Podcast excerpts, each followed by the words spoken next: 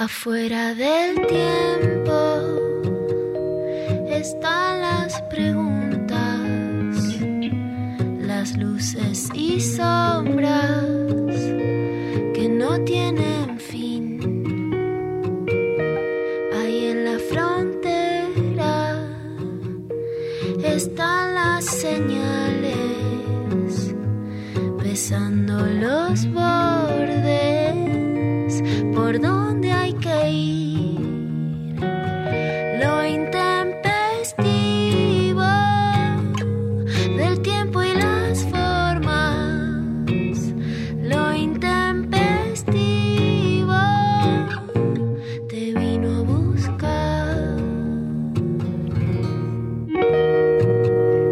Buenas, buenas. Arranca este miércoles intempestivo. Hola Lula, ¿cómo andás? Hola Mari, ¿cómo estás? Bien, muy bien, acá, a full. Miércoles. Bien, en la mitad de la semana siempre es medio un limbo, ¿viste? Es como que a mí me pasa un poco eso. Eh, así que no sé bien cómo estoy, porque estoy en, en- en un, li- en un limbo. En un limbo. Es raro porque además la gente está estallada de salir y a la, y a la vez hay estallido de casos, entonces mucha gente en cuarentenada. En cuarentenada, en un momento de mucha salida, muy raro todo, ¿no? Sí, sí, es como que los extremos, ¿no? Juntos, que no, no, no es casual, claramente, eh, que se esté dando de esta, de esta manera. eh, por algo, por algo sucede. Eh, así que, bueno, acá, qué sé yo, esperando que lleguen las fiestas. ya estoy como resignada a que el año, bueno, se va a terminar. eh, y, que diciembre es intenso, como siempre. Este, pero bueno, aquí, aquí estamos a full para, para pasarlo juntos, para charlar, para eh, ponernos al día y eh, compartir un montón de cosas. Hoy tenemos un programón, eh, muchas ganas de hacer este, este programa, eh, una consigna tranqui, como para, para, para estar bien pum para arriba, ¿no? Para estar pum para arriba, bueno, a veces, viste, hay que hacerse cargo, resignar, este, decir hasta acá llegué, esto no pude. Me hubiera, me hubiera encantado ser la chica que sabe inglés y cinco idiomas. Mira, Y que bueno, los, los idiomas que yo supe, viste que ayer eh, Fabián, el escritor, proponía decir, bueno, dejemos de saber italiano, francés, alemán, apr- aprendamos ma- mapudungún. Bueno, a mí me encantaría aprender mapudungún, pero la verdad es que no sé ni inglés, ni italiano, ni francés, ni portugués. nada. Como, no sé, creo que abandoné mi posibilidad de no comunicarme más que por la bestial y cultural lenguaje de señas. Sigo intentando mucho el ejercicio físico, pero me encantaría hacer las chicas fit. O sea, las miro y la- las amo, quiero hacer eso. Mucho más, la verdad que admiro ponerle mucho a Flora Echeves que te muestra como a las 8 de la mañana está en el gimnasio. No, bueno. Es Tu tío, te quiero decir, total. Mauro Zeta, arrancó con el gym a el también lo gym. vi, bueno. Sí, está full, está ahí re fit, sube historias eh, en las máquinas. Sí, eh, sí, me encantó. Yo veo todo lo que hace esa gente. Ahora fui al programa de Julieta Camaño, la veo y yo digo, buenísimo. Cuando me quiero levantar, tengo anemia, tengo taquicardia a la mañana. Después yo me esfuerzo, juego al tenis, o no es que digo ya está abandonada, porque no es la mía.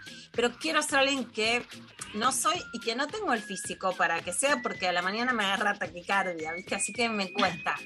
Bueno, abandoné. Todo esto es porque el Kun Agüero, viste, tuvo un problema cardiológico y dijo, bueno, tengo que abandonar el fútbol, por supuesto, y me parece súper bien. Vos Sí. fíjate también, Mari, que se enlaza con que la deportista del año fue Simone Bale y que fue justamente por abandonar, hizo alguna de las pruebas de los Juegos Olímpicos, pero la mayoría no, y lo que quedó en el imaginario es que dio un paso al costado.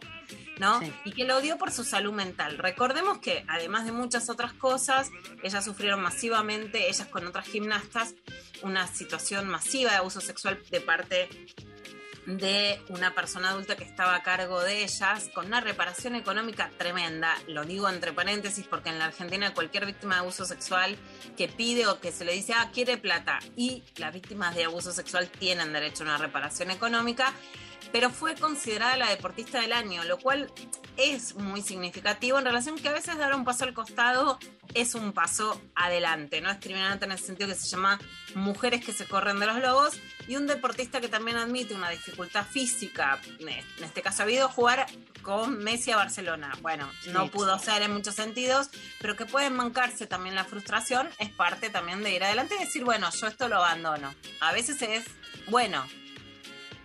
Sí, total, hasta acá, ¿no? Eh, lo, vi ahí los, unos, unos videos de un recorte de la conferencia de prensa que, hizo el Kun llorando destruido me, me parte el alma porque ya ver una persona llorar me hace llorar, pero eh, viste cuando, cuando se lo veía como mu- obviamente muy, muy atravesado, muy, muy angustiado, muy triste, este, y, me, rompió el corazón. Eh, me acordé también que una vez lo vi jugar en, un, en el club donde yo hacía volei en su momento, había unas canchitas de fútbol, y un día me acuerdo que salí de un entrenamiento como que no quiere la cosa, y todos empezaron a decir, vienen a jugar el Kun y Maradona a la canchita de acá. Y todos estábamos como, no, no puede ser, no puede ser. Sí, sí, vienen, vienen, no sé qué. De repente estábamos todos alrededor de una cancha de fútbol 5, o sea, que era como insólito y estaban ellos jugando y yo pensaba, o sea, no puede, no, no puede ser lo que me está- o sea, lo que estoy viendo. Mirá que yo soy futbolera, no, ni tanto, eh, pero digo, ahora me, vino ese recuerdo a la cabeza, este, bueno, muy gracioso. Eh, a partir de todo esto, sacamos la consigna entonces de hoy. ¿Qué cosas tuviste que abandonar? ¿Qué cosas, proyectos, qué sé yo, digamos, un montón, a uno la verdad que uno va, en la vida siempre tiene que, elegir algunas cosas por otras, digamos, somos eh, elecciones, ¿no? Una tras de otra, entonces eh, siempre hay algo que queda que, que queda de lado, que se tiene que abandonar por, por fuerza mayor o por decisión propia. Este, ¿Qué cosas tuviste que, que abandonar? Y como somos medio deportistas, yo voy a decir que en su momento tuve que abandonar el vóley, que si quieren les, les- los pongo al tanto que habíamos llegado en este nuevo torneo a la semifinal y no ganamos, pero lo dimos todo y yo quedé muy contenta, igual.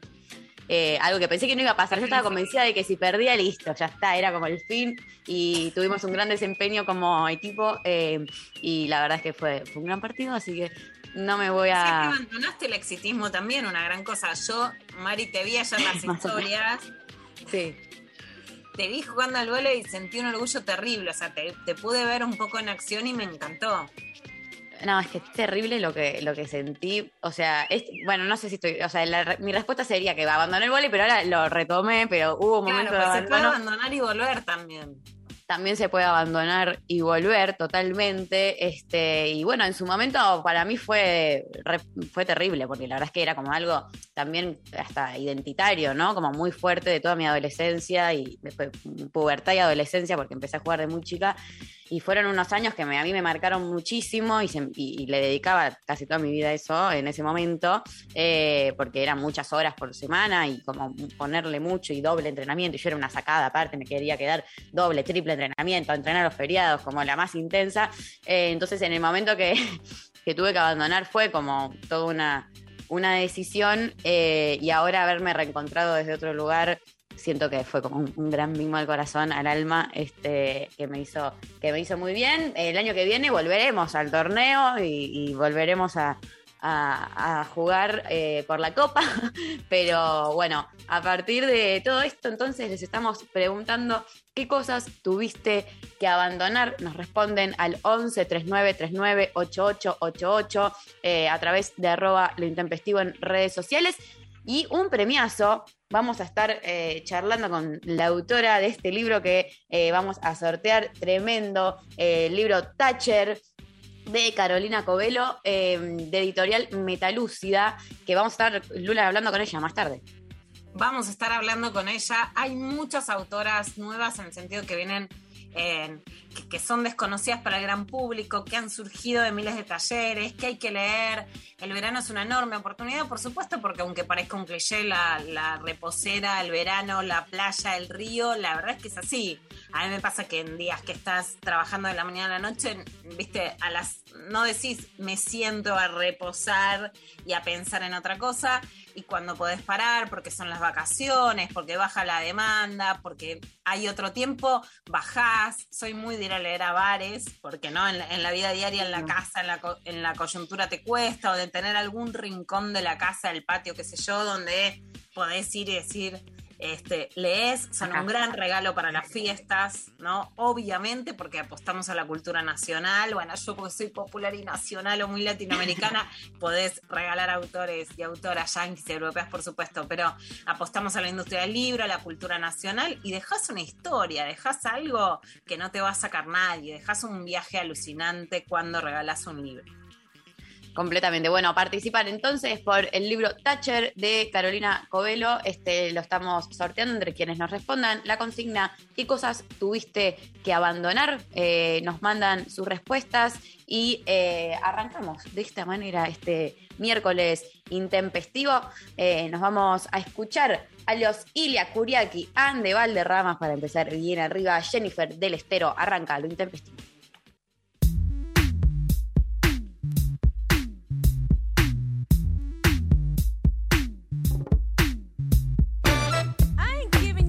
You no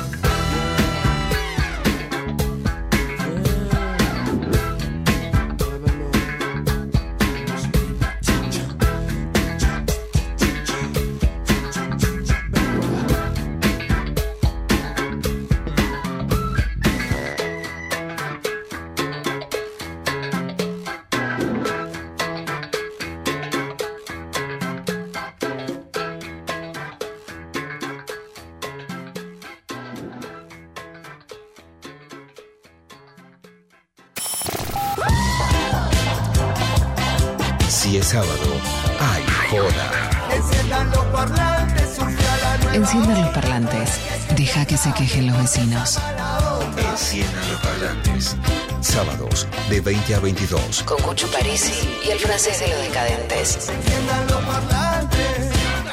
Por 937 Nacional Rock.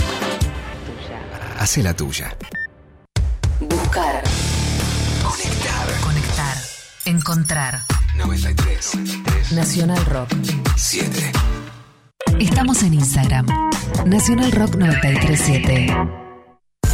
Los miércoles a las 20, Nica Vida. Ivana Sherman y el área de género le dan voz al feminismo y a las disidencias. Nica Vida. Miércoles de 20 a 21.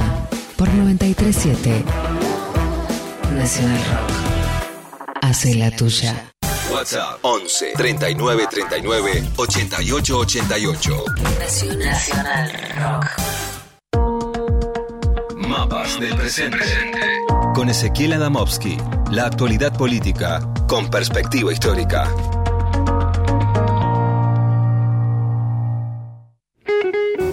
Muy bien, ya estamos con Ezequiel Adamoski. Hola, Ese, ¿cómo andás? ¿Qué tal María? ¿Cómo andan? Bien, todo bien, ¿Cómo con estás? muchas, ¿Estás bien? muchas ganas de, bien. de escucharte. ¿Qué, qué- de qué vamos a hablar hoy? Bueno, tenía pensado la, esta columna y la próxima dedicarlas a los 20 años de 2001, eh, que me parece que es una, una fecha ineludible y hay que, y hay que hablar un poco, un poco de lo que significó para la, la historia argentina, para, para la historia reciente. Eh, así que hoy quería hablar un poco de cómo, cómo recordarlo, cómo recordar ese evento eh, ahora que estamos a, a 20 años.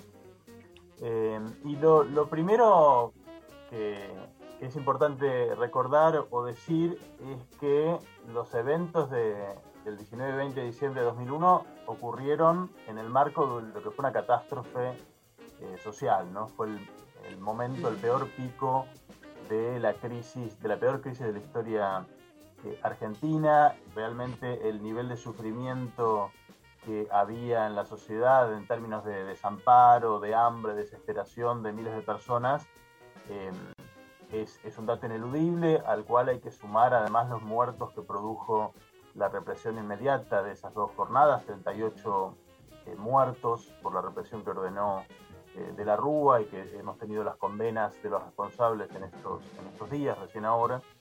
Eh, así que, bueno, frente a eso, primero, lo, primero que uno tiene que decir, me parece, es que no, no caben algunas ciertas miradas algo nostálgicas que hay respecto de ese pasado, como si fuese algo positivo, algo deseable volver a esa situación, ¿no? Por supuesto que no.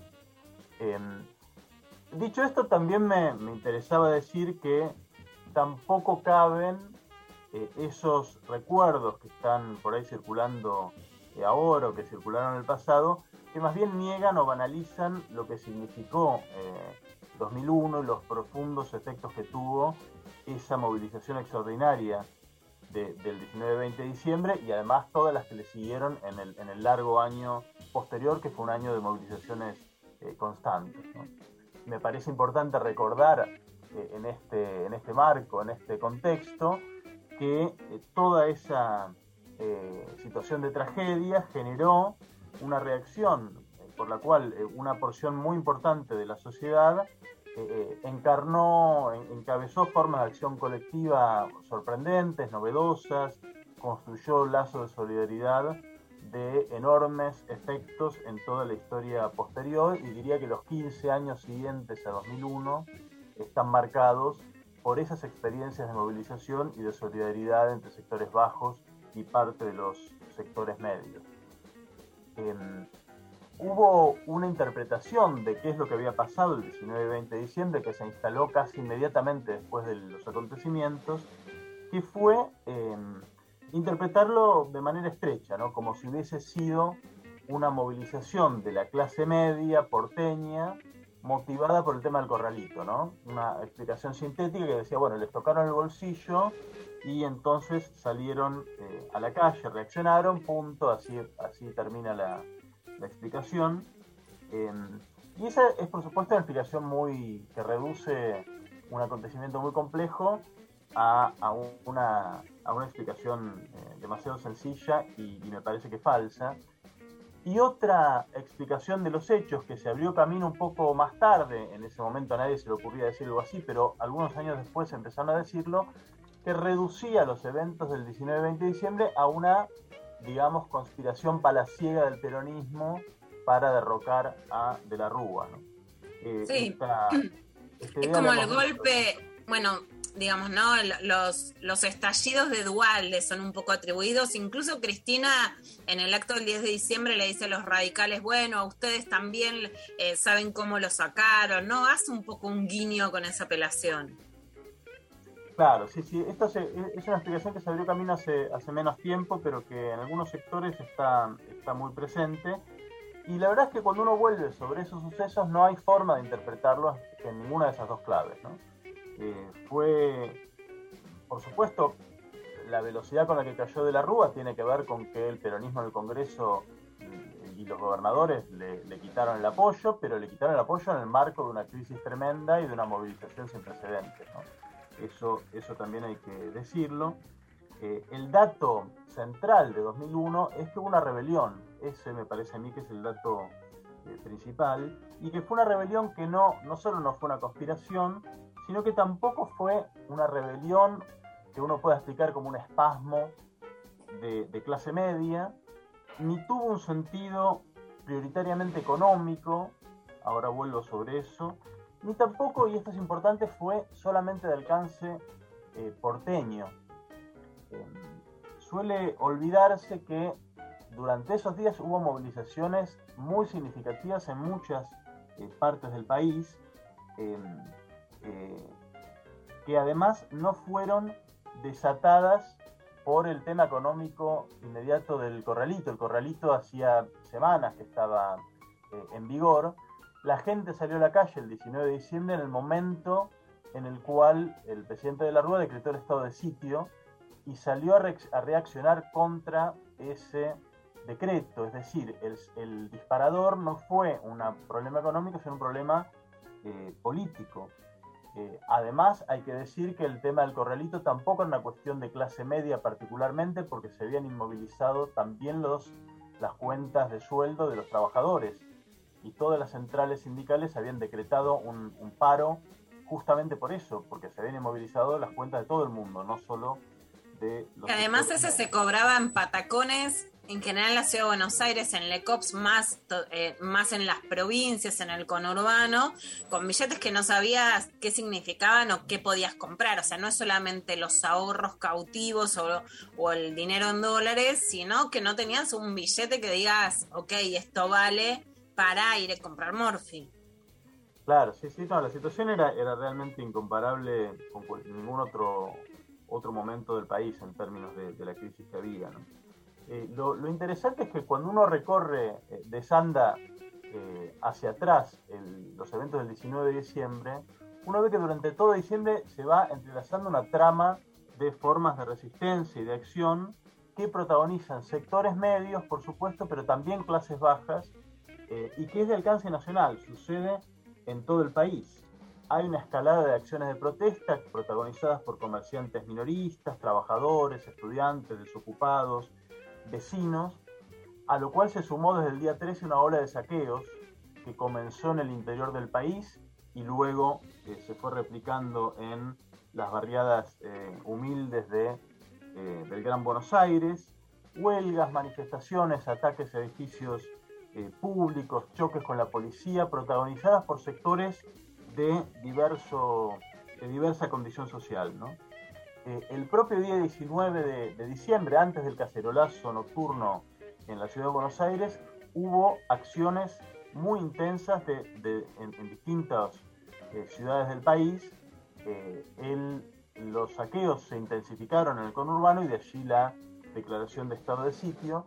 Y la gente cuando salió el 19 de diciembre a la calle, las consignas que se registraron esa noche eran consignas contra el estado de sitio. Nadie mencionó en las consignas, en los cánticos, eh, el tema del, corralito. Y ya en esa noche apareció la consigna que se vayan. eh, y al día siguiente se completó que se vayan todos. Eh, así que eran en verdad consignas políticas las de esa noche, más que una reacción económica al, al corralito.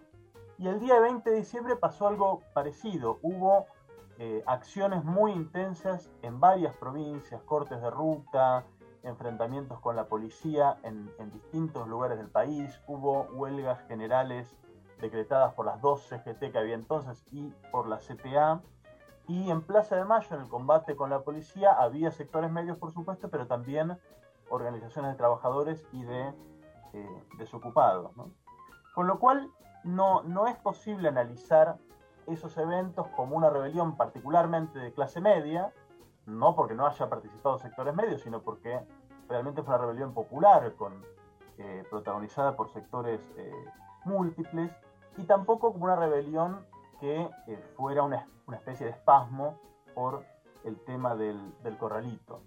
Las consignas que hubo esos dos días y en los días siguientes combinaban los reclamos económicos, que eran insoslayables, por supuesto, que era el fin del corralito, pero también eh, aumentos de sueldo, ayuda para los pobres, con consignas más que tenían que ver con cuestiones políticas, la, eh, el mejoramiento de la salud pública, de la educación y, por supuesto, la crítica a los políticos, que fue algo central en esa jornada. ¿no? Se cantaba que se vayan todos en Buenos Aires y en otras ciudades, pero hubo decenas y decenas de localidades, inclusive eh, ciudades pequeñas, en las cuales la gente salió a exigir la renuncia de los intendentes, de los concejales. Eh, es decir, no se puede reducir lo del 19-20 a una cuestión eh, solamente eh, económica, ni mucho menos a una cuestión porteña. Em, Ese, cuando vos hablas de la clase media, y entiendo que lo que querés decir es que en el relato queda como una rebelión de clase media por sus ahorros en dólares, o sea, porque tocan un bolsillo además dolarizado, digamos, un bolsillo que no es para la supervivencia.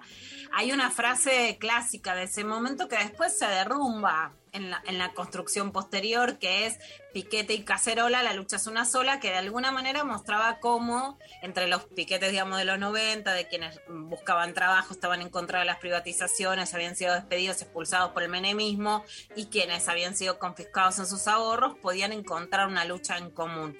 ¿Eso para vos tuvo un anclaje real y después queda disociado en, en, a lo largo, digamos, de lo que pasa allá en este comienzo del siglo XXI? Sí, para mí fue un anclaje absolutamente real, pero que además uno lo puede trazar en los años previos, ¿no? Si uno ve toda la escalada de acciones de resistencia las medidas neoliberales de Menem que vimos desde mediados de la década del 90, los sectores que protagonizaron eh, esa, esa resistencia fueron precisamente sectores en los cuales se combinaba gente de sectores medios y gente de sectores bajos. Eh, ni más ni menos que, por ejemplo, la CTA o el FRENAPO, que fueron dos expresiones de, resistencias cruciales en ese momento, conducidas por gremios de sectores medios, ¿no? como son los estatales o los docentes. Eh, es decir, toda la resistencia de los años 90 mostró esa, esos lazos de solidaridad entre clase baja y, y, sectores medios, por lo menos una parte de los sectores medios. El año 2001 y 2002 hubo innumerables muestras de solidaridad real, concreta, en las calles, en los barrios, entre sectores medios y sectores bajos. Y yo diría que, que ese dato, las solidaridades amplias, populares, ¿no? Eh, es un dato que marca la política argentina eh, desde entonces.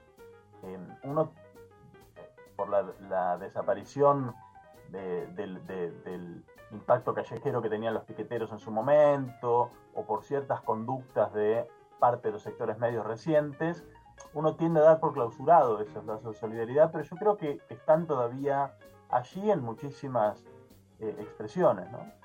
Eh... Esta semana, más allá de que fue criticado por faltar al Congreso, Javier Milei tuvo una convocatoria que la verdad es muy impresionante en Rosario. A mí personalmente me impresiona porque Rosario es una ciudad que viene de una trayectoria socialista y con esta idea de la casta política. Él ya forma parte de la casta y de hecho falta falta sus obligaciones según esa mirada más institucional, pero digamos, ¿qué es lo que, lo que conserva de esta idea de rebelión por derecha, que se vaya la casta y cuál es la diferencia del que se vayan todos con la casta política como discurso?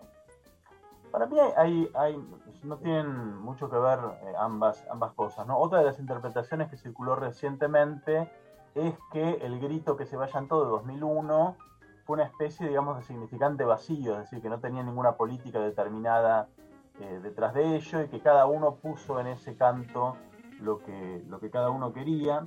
Pero la verdad es que en 2001, eh, 2001 fue una rebelión antipolítica contra los políticos, claramente, pero con un contenido político bastante eh, preciso, eh, en el sentido de que se orientó hacia una opción que uno podría llamar como mínimo progresista o inclusive uno hasta podría llamarla de, izquierda, por dos motivos particulares que son muy diferentes a los que pasa hoy, que es que por un lado eh, se estaban, eh, la rebelión era contra un gobierno como el de la Rúa que se veía, se percibía como una continuidad con los gobiernos neoliberales de Menem. Eh, en ese sentido fue una rebelión contra el sistema político en tanto sistema político garantizaba la continuidad del neoliberalismo. Eh, el contenido de, esos, de esas movilizaciones y de, esas, eh, eh, de esa época era intensamente anti-neoliberal, es decir, tenía un contenido bastante preciso y las demandas puntuales de, esos días combinaban la antipolítica con el, odio a los bancos, la crítica a las multinacionales, la crítica al FMI, la recuperación de la, el legado de los derechos humanos. Digamos, había toda una serie de contenidos de esa rebelión que hacían que no fuese en verdad una, una, eh, digamos, una, una- una rebelión vacía políticamente, eh, como la antipolítica, eh, si vos querés, posterior. ¿no? Y otro dato diferente es que esa antipolítica de 2001 se daba en el marco de la presencia de estos lazos de solidaridad en las calles, ¿no? En la presencia activa, muy poderosa de movimientos sociales eh, con, con visiones críticas, por lo cual el- la antipolítica de 2001 fue una antipolítica con un contenido eh, político bastante, bastante preciso. ¿no? Ese horizonte, eh, llamémosle progresista o, o- de izquierda de 2001, de hecho marcó la política argentina en, las- en- en los años siguientes. Si uno ve las, las elecciones, a esto voy a volver la, la vez que viene, pero si uno ve las elecciones que hubo luego de 2003, hay eleccio- son elecciones donde no hay derecha. Mm. Eh, elecciones de 2007 son, eh, es el, el kirchnerismo versus una opción que se presenta como una opción progresista, inclusive luego encabezada por el propio Hermes Wiener, un socialista. Es decir, no hay opciones de derecha que tengan caudales de votos relevantes hasta 2015, o diría hasta después, porque 2015 el macrismo fingió ser progresista para ganar la, elección. Es decir, eh, esa, esa política progresista que inauguró 2001 tuvo un efecto posterior, por lo cual a mí me parece que es totalmente distinta de la antipolítica actual que encarna una persona como, como Milei, ¿no? Hay un cierto regocijo, que me parece que es lo que confunde a algunas personas, en Milei y sus seguidores de eh, arrebatar o apropiarse de algunos emblemas de lo que fue 2001, ¿no? Cantarse bien el estallido, como cantábamos todos en 2001. Claro, que era la- la- el tema de la Versuit que lo cantábamos por el estallido social, este, que no tiene que ver con esto, ¿no? Exactamente. Yo creo que, que esa, ese regocijo en eh, profanar, arrebatar esos emblemas, es justamente prueba de que, de que no tiene nada que ver esto que están haciendo o esta antipolítica con lo que fue 2001. Yo no coincido para nada con lo que han dicho algunos colegas en estos días de que los herederos del impulso 2001 son este, los, eh, los sectores de, extrema derecha que han florecido recientemente, ¿no? Eh, Por el contrario, son sectores que políticamente además defienden a, personajes como Caballo, que era la, persona más rechazada de la rebelión de, de- de 2001, ¿no? Con lo cual me parece que son dos antipolíticas de signo muy, muy diferente, ¿no? La antipolítica Ese, te, te 2001 quiero hacer, vos hablas de, de Caballo, perdón. Y te Sí. quiero preguntar sobre López Murphy, que además justamente el día que falta mi ley en la Comisión de Presupuesto tiene una, ya una acción destacada en lo verbal, ¿no? ¿Qué responsabilidad tuvo? Porque fue también ministro anterior de esa gestión. Y te quiero preguntar, porque en una discusión con Alejandro Berkovich en Pasaron Cosas, López Murphy le dice que José Martínez de Oz fue demasiado estatista. O sea, la política económica de la dictadura fue demasiado de izquierda para la visión de López Murphy, ¿no? En mi imaginación lo que pienso es que debe haber conservado plata para el Estado, privatizando la deuda, etcétera. Pero digamos, ¿cuál es la responsabilidad de López Murphy que llega a decir hoy que él haría una política más de derecha que la política económica de, eh, Martínez de Oz?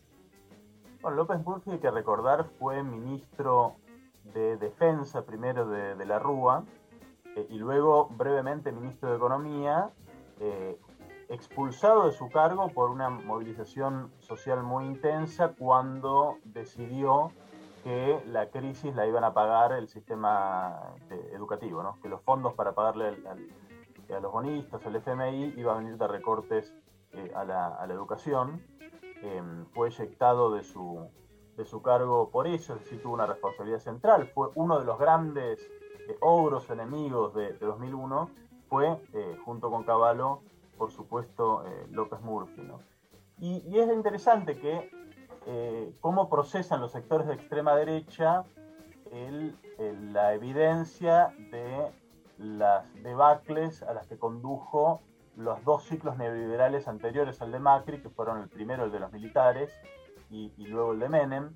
Respecto a los militares, varios de extrema derecha en general han optado por esa, por esa vía de tratar de em, eh, relacionar a Martínez de Oz, que tenía una visión absolutamente neoliberal, considerada en su momento neoliberal, eh, apreciada por los neoliberales como tal, bueno, retrospectivamente tratar de que de hacerla aparecer como una visión estatista, es decir, exactamente lo, lo opuesto eh, a lo que fue. Y con Cavallo tienen una, una oscilación. Algunos sectores como Milei lo reivindican como el mejor ministro de Economía que, que haya tenido este país, nada, nada menos. Pero otros sectores también eh, han tratado de decir que bueno, que en verdad Cavallo fracasó porque no era suficientemente liberal, ¿no? Porque era todavía un poco estatista y que es necesario todavía un poco, un poco más, ¿no? Más. Eh, es como que siem- siempre la explicación es que bueno, no, no aplicaron suficientemente en profundidad las medidas que son las que condujeron a, los desastres respectivos. Tremendo.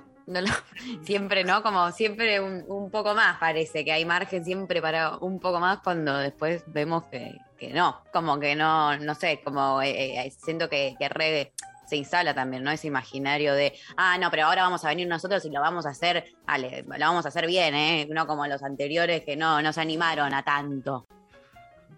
Sí, son, visiones que, que son completamente ideológicas en el mal sentido de la palabra, es decir, que, que no, que no están afectadas por ningún cotejo con la realidad. Digamos, no hay nada de la realidad, de los efectos reales, concretos que produzcan sus medidas, que puedan aceptar eh, como propios y que puedan llevarlos a, a cambiar eh, ese tipo de, visiones. Nunca es suficiente. El, el- el propio Macri, recordaron ustedes, cuando le preguntaron qué es lo que haría eh, si, si volviera a, a gobernar, lo mismo pero más rápido, ¿no? lo mismo pero más profundo. Sí, menos, menos gradualismo y más shock, ¿no? Él no Claro. fue lo, también es, no fue lo suficientemente liberal, lo suficientemente rápido. Claro, sí, sí. Interesante igual que en los tres casos, tanto Martínez de Oz como Cavallo como Macri, en el momento en que estaban gobernando, antes de que se vieran los efectos de las políticas que, que- implementaron, nadie los acusaba de estatistas, todos los consideraban y los celebraban, los sectores liberales como liberales. Bueno, luego de las debacles eh, es más complicado ver cómo, quién se hace cargo de ese resultado. Bueno, ese espectacular el análisis del 2001 que tanto nos atravesó a, todos y a todas en particular. Mi hijo tenía apenas un mes y estar en la calle ahí este, con, con las cacerolas es todo un hito, ¿no? La generación 2001 también, bueno, le ponemos muchas fichas y muchas esperanzas a ese poder desarmar también los discursos de la derecha que tanto se fundan justamente en movimientos que en realidad son populares. Muchísimas gracias. Bueno, un abrazo para las dos y volvemos la próxima con, con otra vuelta de tuerca sobre, sobre lo que pasó después de 2001 y los efectos que tuvo. Perfecto. Dale. Gracias, Ese. Te mandamos un beso enorme. Nos vamos a la pausa con David Bowie, Space Oddity. Seguimos con más Lo Intempestivo.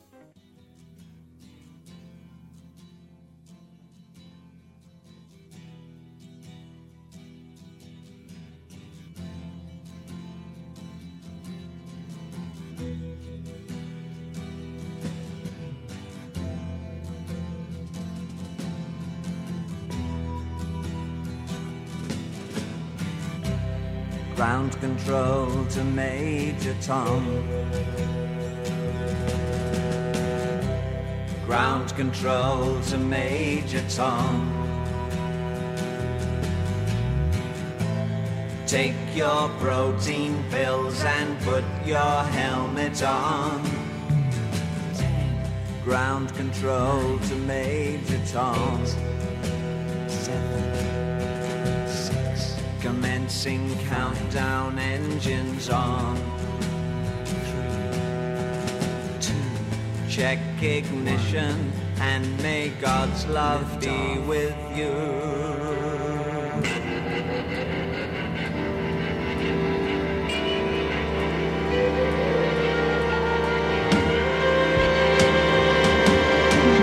This is ground control to Major Tom.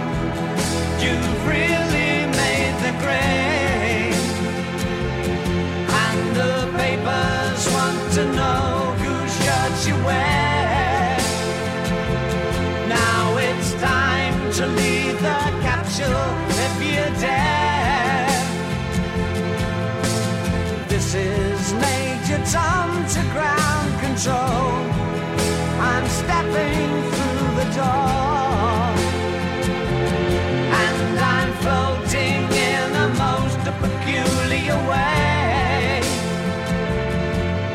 stars look very different today.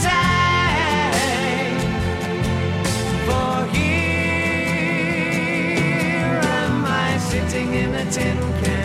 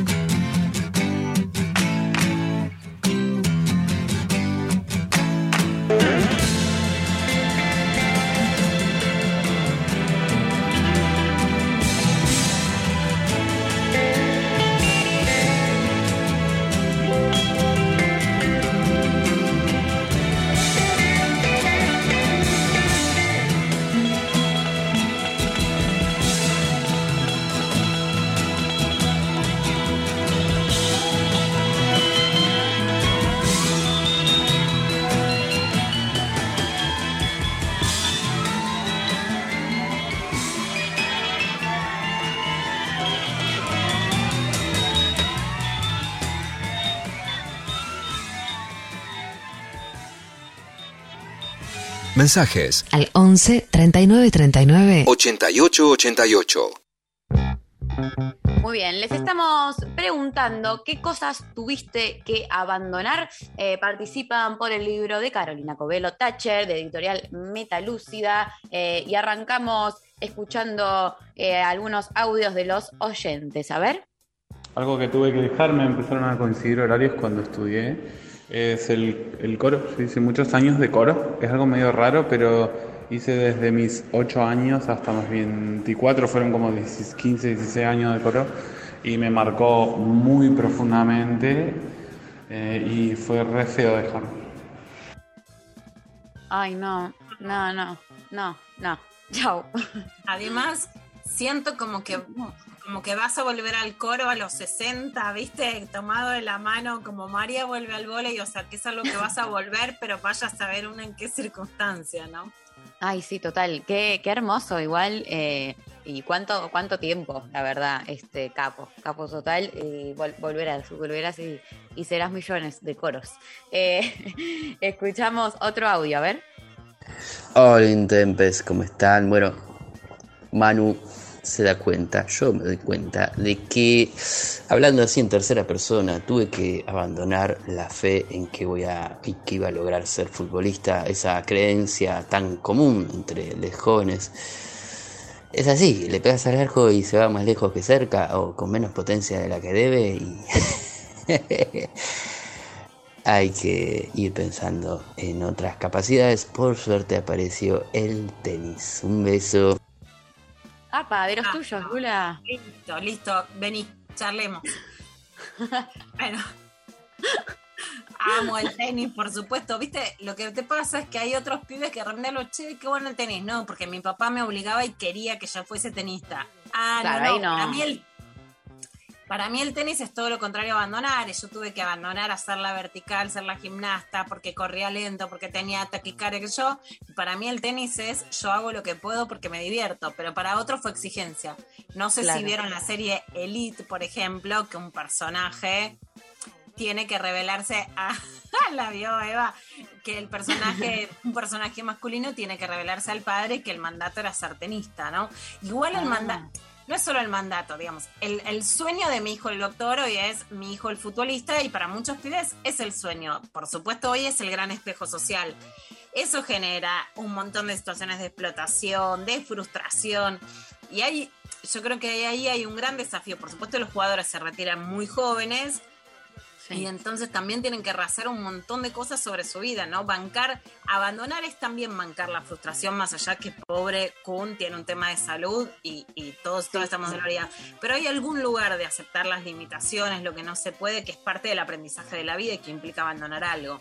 Total, y es cierto que, que implica, es una reconversión para muchos deportistas, este, algunos siguen, ¿no? Eh, entrenando o siendo profe o dirigiendo o lo que sea, pero, pero es como la gran cuestión entre los deportistas en general, que los retiros se dan en una edad bastante joven, que quizás cuando, cuando yo era más chica para mí eran re grandes, y era como, bueno, no sé, claro, ya está, se retiró y ahora que, me voy acercando a la edad como de, de los deportistas, digo, no, claro, te queda, ¿y qué haces el, el resto de tu vida, no? Como cuando estás tan marcado o tan identificado con ese rol, con, con jugar, ¿no? A, a- a ese deporte. Bueno, el Kun, eh, estos, este último tiempo eh, empezó a, a- a meterse mucho en todo lo, no sé si, si digo, lo cuento, pero no sé si va a seguir por ahí, no, no quiero decir nada, pero quiero decir, ahí eh, se metió mucho con, con, con Twitch, con los streamers, Con está los como muy... streamers, con Ibai. con Ibai, como que también encontró, no sé, yo lo de hecho no, no lo consumía el cura antes y me empezaron a aparecer videos de él haciendo,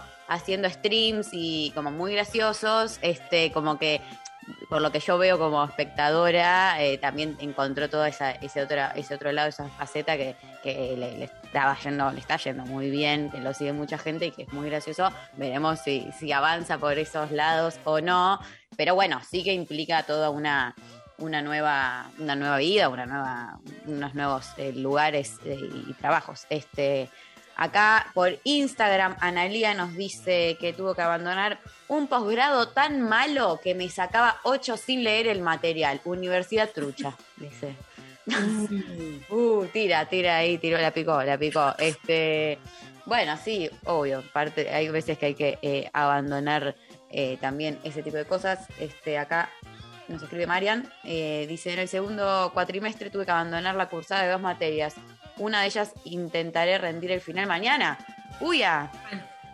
Narrativa latinoamericana, qué eh, power, porque eh, sé que es una, una materia intensa. Le mando un, un gran abrazo a, a- a mi abuela, que estudia eh, también, igual que, que Marian, este, la carrera de escritura en la UNA, que es eh, intensa. Este, cualquier cosa te la, las puedo contactar, Marian, avisa. te hago, te hago el enganche qué bueno. Te hago, te hago el enganche si necesitas eh, una mano y mucha, mucha suerte con eso. Eh, eh, yo pateé los finales de ahora, tenía que dar una hora en diciembre y dije, no, gente, nos vemos en febrero, ¿viste? Cuando, decís hasta acá, hasta acá llegué. Este, no la abandoné, pero bueno, la abandoné por, por este mes, ¿viste? Que postergar no es abandonar. No, no. poquito. Se, se puede procrastinar. Bueno, buena, muy buena suerte en el examen.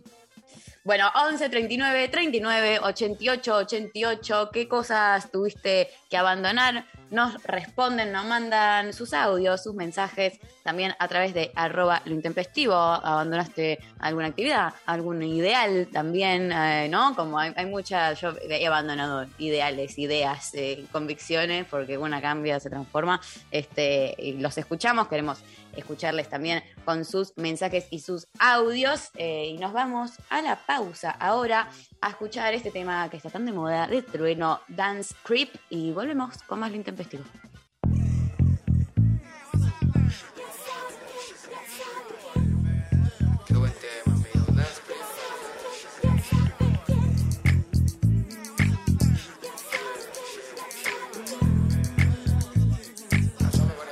En la calle me conocen como el hip the hip, the real dance creep. La cara de los jóvenes del país es el turro más pegado. What the fuck is this? Si tu número es contado, Jerry, four.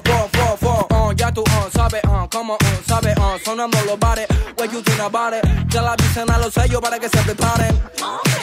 Porque la calle pide salsa, compás, compás, comparsa. Un poco bien, un poco mal en la balanza. Millonarios quieren comprar mi esperanza. Ni con 50 millones les alcanza. Uh, ATR pido gangsta. Uh, la promesa como lío Messi en Barça. El único que escuchaba rap desde la panza. Bye. En la calle me conocen como el hip hop, the hip, the real dance creep. La cara de los hombres en el país es el turro más pegado. What the fuck is this? Si tu número es contado, ni el fo, fo. Mami, el vocero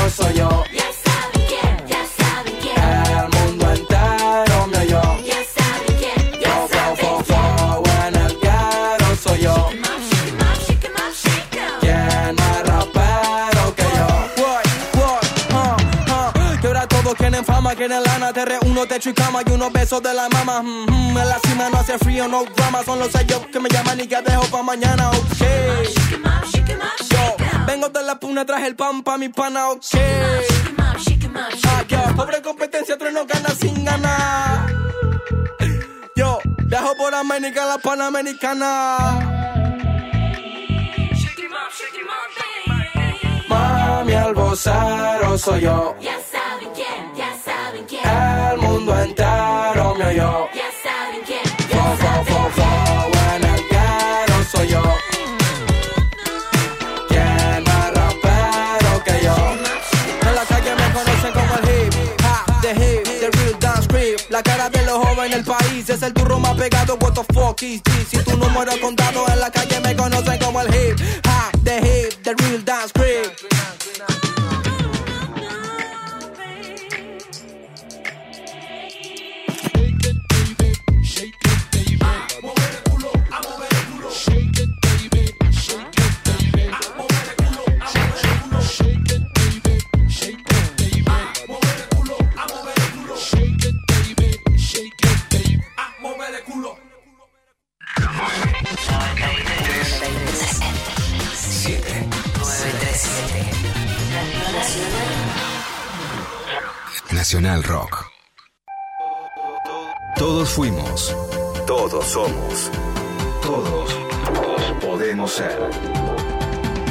Si salís en grupo, designen un conductor o una conductora para que no beba ni consuma sustancias esa noche y todos puedan disfrutar y llegar a casa sanos y salvos.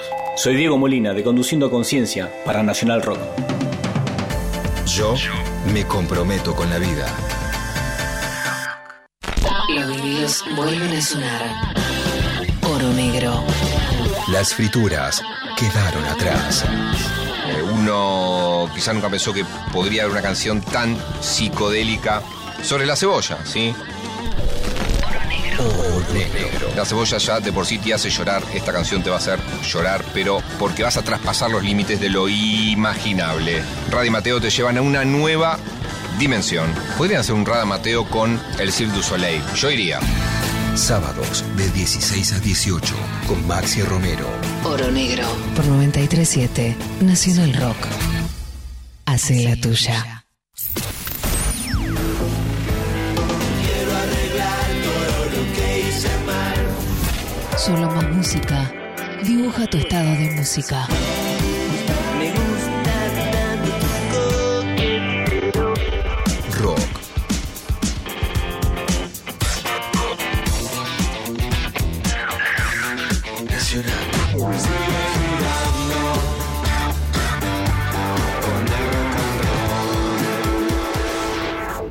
Nacional Rock. Clavada de noticias con Luciana Pecker. Agite. Sin concesiones. Damos comienzo a la clavada de noticias. Bueno, ayer hubo un acto a casi un año del plan de los mil días. El plan de los mil días quedó muy poco recordado, yo creo que también se, se pone, digamos, porque se muestra Alberto Fernández con Fabiola Yáñez ya embarazadísima, el tiempo corre y la imagen, digamos, cambia de, de anunciar un embarazo a verla ya en una situación este, de, una, de un embarazo mucho más avanzado, pero el plan de los mil días justamente se pone para decir, no es que vamos a aprobar el proyecto de interrupción voluntaria del embarazo porque queremos que las mujeres aborten, sino para que todas puedan elegir la maternidad y las que son madres sean apoyadas. Es, es una idea, Mari, más allá de cuán, eh, de cuánto se implementa en la práctica con la que coincido absolutamente, ¿no? El derecho a decidir es el derecho a decidir y es apoyar la maternidad. Por ejemplo, Spert, que dice estar en contra del aborto, dice las mujeres pobres no tienen que tener más hijos. O sea, es una idea de control de la población a través del sesgo de clase que es directamente todo contra lo que luchamos. No sé cómo lo va a hacer sin derechos reproductivos, ¿no? No sé qué quiere hacer. Claro. Que, que, digamos, cuál es su idea, cuál es su queso gruyere agujereado. Las madres, claramente, ¿no? Que somos el agujero, el agujero de, de toda la, de toda la política. Pero por supuesto que para poder decidir libremente tenés que tener el apoyo del Estado. En ese sentido, se aprueba la ley de interrupción voluntaria y el plan de los mil días. Eh, Sí. Digamos, fue para que durante, digamos, los tres primeros años del bebé el Estado respalde. Fue más difícil ver, bueno, en qué medidas concretas se daba, porque por ejemplo el plan cunita era claro que te daba una cunita, una escuara, algo que creo que hay que reivindicar. Escribí siempre en contra de, eh, en ese momento cuando se intenta judicial, se judicializa que la causa queda cerrada en contra del plan cunita, siempre escribí para defenderla, siempre que nadie lo decía en ese momento, que era la idea, bueno, de sacar un plan social que es acompañar con una cuna a los bebés que nacen para que no se puedan asfixiar y en muchos casos eso provoca la muerte súbita. Bueno, Alberto Fernández es- presentó este balance sobre el plan de los mil días también con Carla Bisotti, ministra de Salud, con Fabiola Yáñez, reivindicó la aprobación y dijo que él cumplió con el compromiso de la interrupción voluntaria del embarazo, que me parece algo muy importante, en principio para reivindicar, Mari, faltan muy pocos días de los feminismos y también en el sentido claramente un poder ejecutivo que cumple con su palabra y que vota una ley tan eh, difícil y tan presionada en contra por la derecha. Esto decía Alberto Fernández. Si queremos garantizar la libertad de las mujeres, tenemos que garantizar la libertad de la mujer que decida interrumpir su embarazo y garantizar la libertad de la mujer que quiere tener a su hijo. Las dos libertades. Porque son dos decisiones que toman la mujer en esa situación.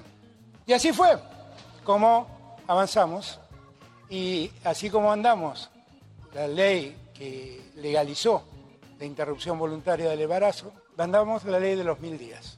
¿Y qué buscamos con esa ley?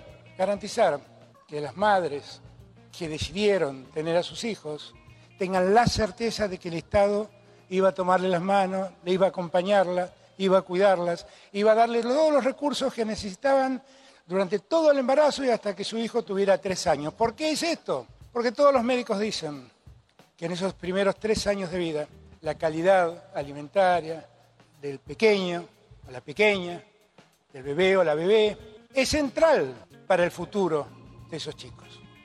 De toda esta historia, ustedes ya saben, salieron las dos leyes. Y hoy estamos celebrando que ha pasado un año. Yo me acuerdo todo lo que discutimos para que esas leyes salieran y la verdad lo único que ha pasado un año después es que tenemos una sociedad con más derechos para las mujeres y con más certeza para las madres que tienen a sus hijos. No puedo creer que ya haya pasado un año. Bueno, es el 30 de diciembre, por supuesto, ¿no? El día de la aprobación, pero pasó un año simbólicamente. Es un gesto muy importante, un gesto muy importante del Poder Ejecutivo. Estuvieron también en este acto Carla Bisotti, ministra de Salud, Vilmi Barra, secretaria legal y técnica, Elizabeth Gómez Alcorta, ministra de las Mujeres, Géneros y Diversidad, junto con Malena Galmarini, más allá de que sea presidenta de Agua, damos las cuatro mujeres políticas que más tuvieron que ver con eh, que la ley sea finalmente aprobada en Argentina frente a un avance de la derecha como hemos tenido en las elecciones. Si el aprobar el aborto legal era importante, ahora es mucho más importante, Mari, para reivindicar, para agradecer también, porque no es que todo es lo mismo, ¿no? Para agradecer la voluntad política, no solo del presidente de la nación, sino por sobre todo de las mujeres que empujaron a que esa ley se pudiera tratar en un contexto de pandemia y en un contexto histórico que claramente si no se aprobaba en ese momento la ley no se podía aprobar al menos en un futuro pateado muy pero muy para adelante. No hubiera sido posible de ninguna manera con la nueva composición del Congreso no solo por números sino por la beligerancia de la derecha que ha tomado un nuevo, un nuevo rol en la Argentina. Hay, eh, estas leyes se combinan con la ley de parto respetado y con el Programa Nacional de Sueño Seguro, por lo que decíamos que es para evitar la muerte súbita de los bebés y para esto necesitan cunitas y dormir en un lugar propio. El colecho puede ser una decisión y una decisión en la clase media si tenés algo para instrumentarlo, pero no puede ser un colecho por asfixia, por hacinamiento, que es otra cosa completamente distinta. Bueno, el plan de los mil días, además, la idea es que llegue a 600.000 personas gestantes y a 1,8 millones de niños y niñas, porque los tres primeros años de vida son fundamentales. Así que un acto muy importante y sí me parece que a reivindicar tanto el derecho a decidir no ser madre como el derecho a hacerlo con una política también muy avanzada en Argentina y muy además acentuada con el plan de los mil días en que todas las mujeres que quieran ser madres puedan serlo y que su situación económica no sea un impedimento para reivindicar su maternidad y para criar. Y otro concepto importante, Mari, es que más allá de cuánto sea bien, de cuánto sea en la realidad ese apoyo, el Estado piensa en una crianza en, la, en donde el Estado tiene intervención. Eso es algo fundamental para no dejar y dejarnos a las madres. Muchas somos madres solas y sabemos lo que eso nos cuesta, no solo cuando nacen los hijos e hijas, sino cuando se los cría a lo largo de toda la vida, que la mochila esa de la maternidad sola no la tengas solamente vos, sino que el Estado te diga, ok, acá yo te agarro una tira, hay una crianza compartida que no se le tira toda la responsabilidad solamente a las madres. Otro plan que es importante porque tiene que ver con avalar las becas de los jóvenes, también en el sentido del consumo cultural, que, sea, que sea ampliado para que puedan comprarse un libro, ir a un recital, etcétera. Es el plan Progresar. Históricamente el 60% han sido mujeres y en ese sentido hubo una presentación también con Alberto Fernández, Máximo Kirchner y Fernanda Raberta, la directora ejecutiva del ANSES. Vamos a escuchar lo que decía en el acto Máximo Kirchner sobre las becas Progresar.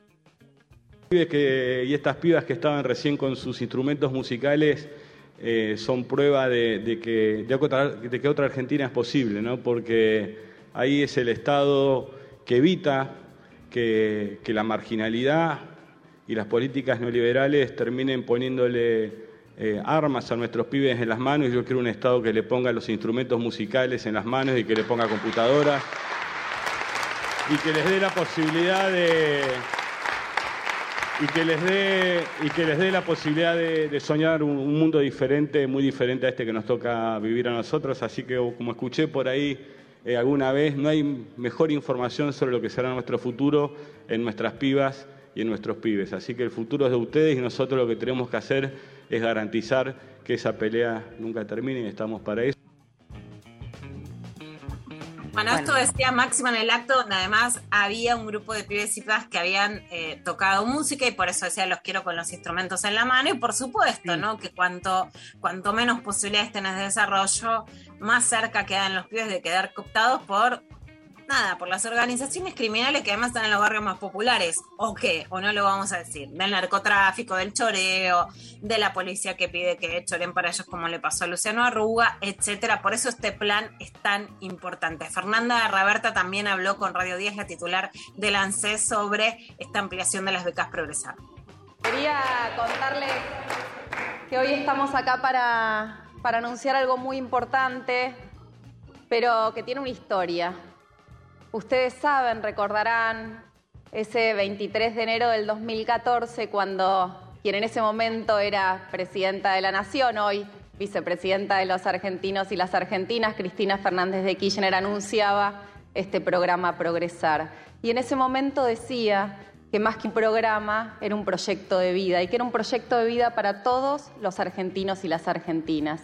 Y ese día también nos hablaba de las utopías, eso que no debíamos perder nunca, que no debían perder nunca los jóvenes y las jóvenes de la Argentina. Eso que tiene que ver con luchar por lo que parece imposible, pero que en la dinámica de las conquistas diarias y cotidianas se acerca todos los días un poquito. Eso de mejorar el mundo, eso de hacer una Argentina de iguales. Y la verdad es que cuando terminó el gobierno en diciembre del 2015 había un millón de chicos en el Progresar, un millón de estudiantes acompañados por un Estado presente, por un Estado, por una política pública. La verdad es que vino otro gobierno y ese millón de chicos se convirtió en 500 mil. Y la verdad es que también esos 12 meses de beca pasaron a ser 10 meses. Bueno, como digo siempre, a cada gobierno le corresponde un modelo de país y a cada modelo de país un modelo educativo. Claramente era otro gobierno, otro modelo, otra escuela. Y así arrancamos nuestro gobierno, así volvimos a gobernar, con la mitad de los chicos en el progresar. Y quiero contarles que hoy ya superamos el millón de chicos y chicas que están incluidos en el progresar. Bueno, es un dato importante el que dice Roberta, porque además, Mari, si bien, mm, digamos, está claro que el macrismo ajustó en proyectos sociales, en la política del macrismo no fue decir cerramos el progresar, porque eso te permite generar un título o generar un hashtag o generar un repudio. Lo que hizo fue recortar en todos los programas de género, derechos sexuales, económicos, laborales, es Y un culturales. recorte. Exacto, entonces vos decís, che, sacaron el progresar, no, mentira, no lo sacaron, es mentira, y cuando dicen eso es fake, no lo sacaron, ahora lo redujeron, había un millón de pibes, pasa a, ser muchos menos, por menos plata, por menos tiempo. Bueno, en, en cambio, ahora lo que dice Roberta es que se recuperan entonces los valores del 2015, los pibes y pibas incluidos. Vuelvo a decir que no solo es que hay pibas, sino que sí, durante la gestión en la ANSES eh, anterior, de la gestión de Cristina Kirchner, el 60% eran mujeres y por eso era tan importante que haya guarderías, jardines de infantes, no se dice guarderías, pero bueno, algún lugar donde puedan dejar a sus hijos e hijas, muchas pibas jóvenes que son madres adolescentes, para que puedan utilizar estas becas Progresar para seguir estudiando. Otro tema del que habló Fernanda Raberta, pero en este caso en Radio 10 con Pablo Dugan, es sobre el bono a los jubilados. La idea es eh, anunciarlo antes de la Navidad, así que calculamos que esta semana que viene ahora va a ser el anuncio por parte eh, de nuestro gobierno. No, O sea que el dinero va a estar antes de la Navidad. el dinero va a estar antes de la Navidad. Bueno, importantísimo. Importantísimo. Se necesita brindar y por eso también, ¿no? 20 de diciembre, 24 son fechas muy claves para el estado de ánimo de una sociedad. Completamente. Bueno, gracias Lu. Vamos a ir a escuchar a Les Cumbia Queers con Fiestería y volvemos con mucho más. Lo intempestivo.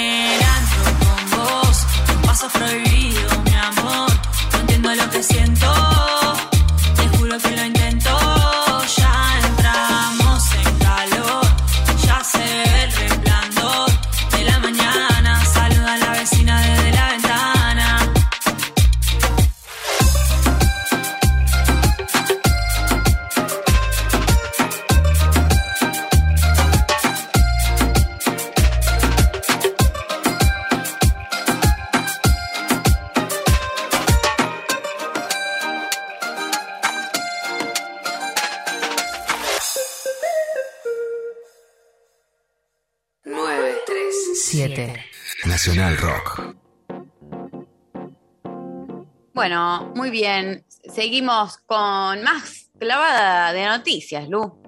Más clavada de noticias, bueno, en días en donde se ven los números, pero también se siente en el microclima un estallido de casos, más allá de que, por suerte, eh, con la población vacunada no son los mismos los efectos, ni son los mismos los miedos a tener o no tener, pero de todas maneras hay un estallido claro de casos. Y en ese sentido se va a pedir un pase sanitario.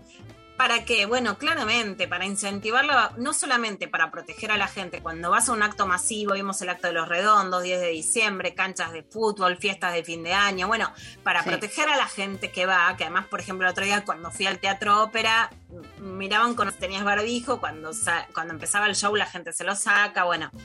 Entonces, por un lado, para proteger a quienes van, que sepan que quienes están van a estar vacunados. Y por otro lado, claramente, para incentivar la vacunación, porque si no te vacunas, quedas ahí. Eso es muy importante frente a la, a la ya variante Omicron que está entre nosotros. Así que esto explicaba sobre el pase sanitario Nicolás Crepla, que ministro de Salud de la provincia de Buenos Aires. En la provincia es el 21 de, de diciembre, o sea, nos quedan Ah, a partir del unos, 21. unos días. Sí. A partir del 21 es un poco más amplio que lo que se está planteando desde el nivel nacional, porque no solamente para eventos masivos, sino que incluye eh, lugares no masivos, como restaurantes, bares, teatros, gimnasios, eh, a hacer trámites de administración pública. La verdad que la, la intención de- del pase sanitario en Argentina, pero en todo el mundo, ya se está aplicando en casi todo el mundo, Sí. es estimular fuertemente a algunos grupos poblacionales que todavía no terminan de decidirse vacunarse.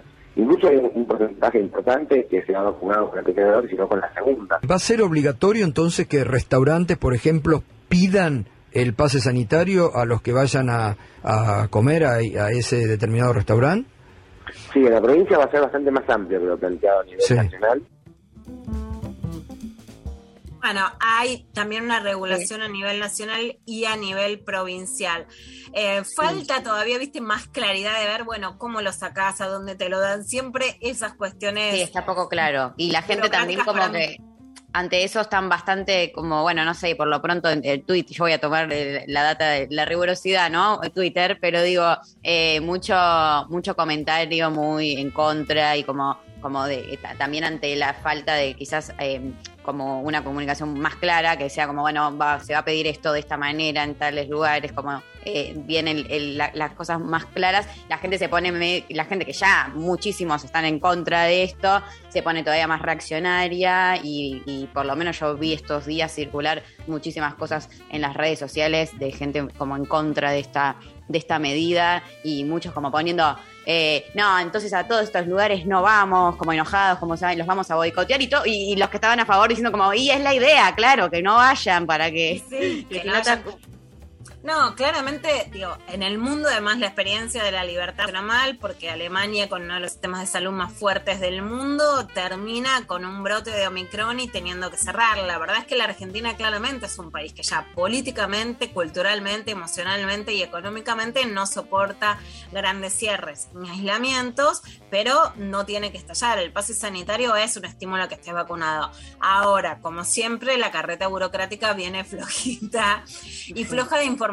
Es un momento en donde además eh, el gobierno tampoco sale a hablar fuertemente con grandes conferencias con una comunicación de, de la pandemia porque le ha traído un gran costo político, pero la verdad es que por lo menos el pase sanitario se debería comunicar más fuerte y de manera más clara para saber cómo sacarlo, anticiparse, etcétera, ¿no? Y que no se pase a un país que está encerrado, un país que no se puede hablar ahora como un tabú sobre la pandemia. Por otro lado, esta semana política estuvo asignada por la presentación del presupuesto de Martín Guzmán, ministro de Economía, en la Cámara de Diputados. Además, esto con el estreno de Esper, López Murphy, el faltazo de Milei, pero con un acto muy grande en Rosario, con lo cual muchas críticas en esto de vivís del Estado, faltaste trabajar, pero con una convocatoria arrolladora que para mí, a mí me preocupa más ese nivel de convocatoria en Rosario que el faltazo.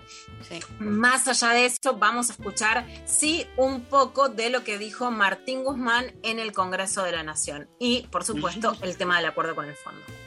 Nosotros hacíamos a la hora de confeccionar el presupuesto cuentas de lo que implicaba para eh, el proyecto de ley incluir el pago de la deuda al Fondo Monetario Internacional. Algunos escenarios.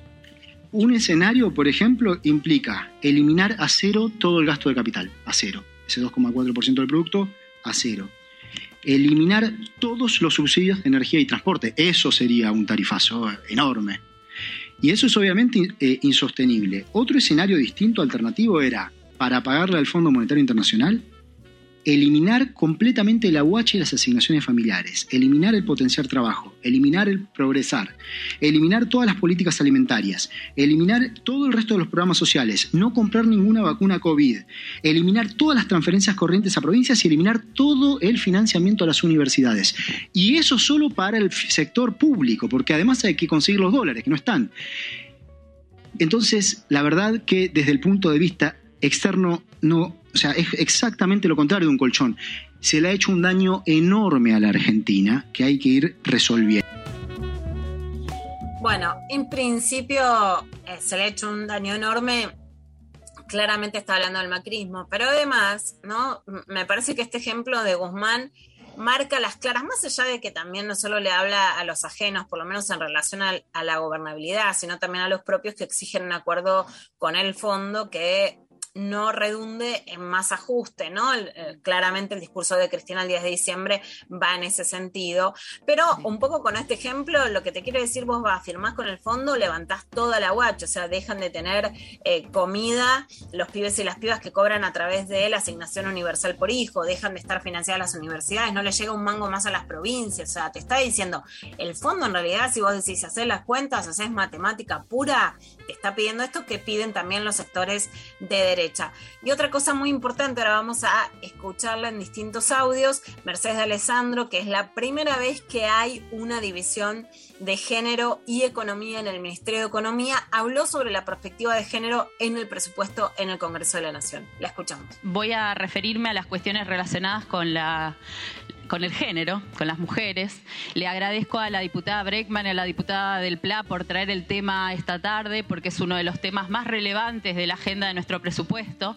Como habrán visto en la presentación del ministro, es uno de los pilares sobre los que se construyeron el presupuesto, tanto el, el presupuesto 2021 como el presupuesto 2022.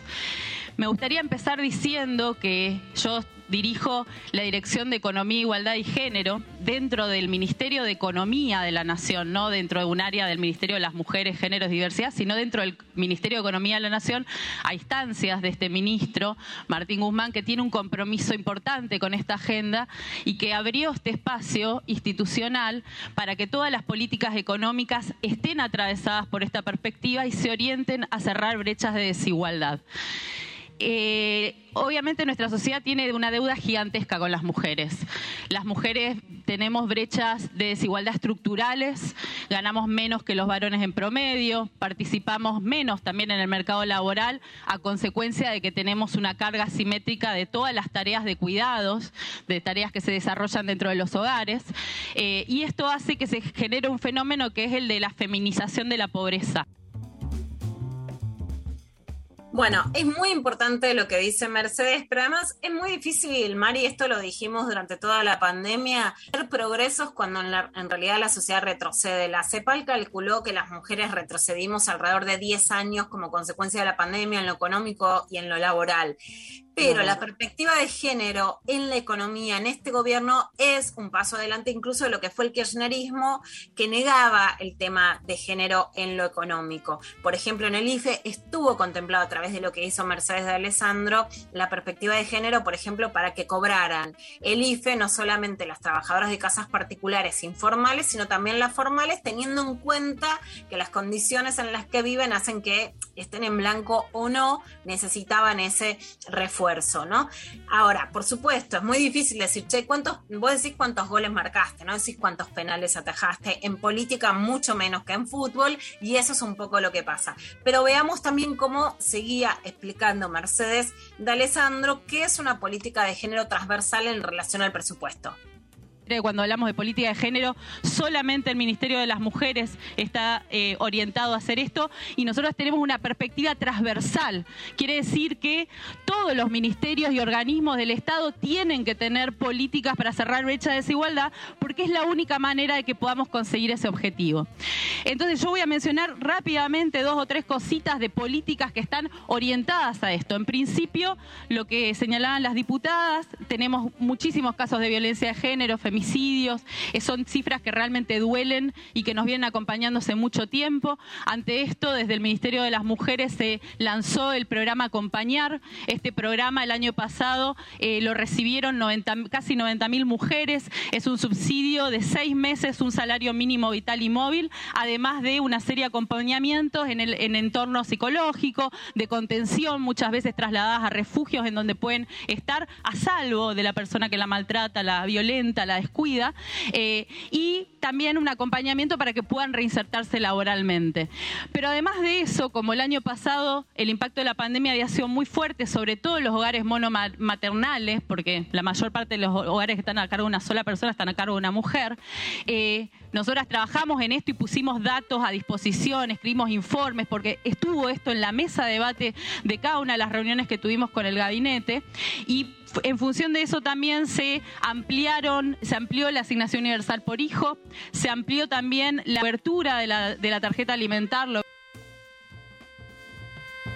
Bueno, algunos, algunos de las de las cosas que se lograron, pero además en una negociación también. Este gobierno es un gobierno con internas abiertas. En este caso, la interna abierta es también que las políticas de género y la lapicera se marquen en la economía, lo que es muy importante. Y por último, Mercedes Alessandro habló de algo que eh, si me preguntan, bueno, ¿cuáles son las mayores herencias de la actual gestión en género? Sin lugar a dudas, la ley de interrupción voluntaria del embarazo y sin lugar a dudas, la mejor política de este año es lo que Mercedes llama la jubilación por tareas de cuidado. Es una norma administrativa que, como ustedes recuerdan, le da a las mujeres por cada hijo que tuvieron, que tuvimos, un año de la cuenta jubilatoria para poder jubilarse, que se necesitan 30 años de aportes. Incluso hoy que hay moratoria, hay muchas mujeres que se quedan afuera de poder acceder a la moratoria.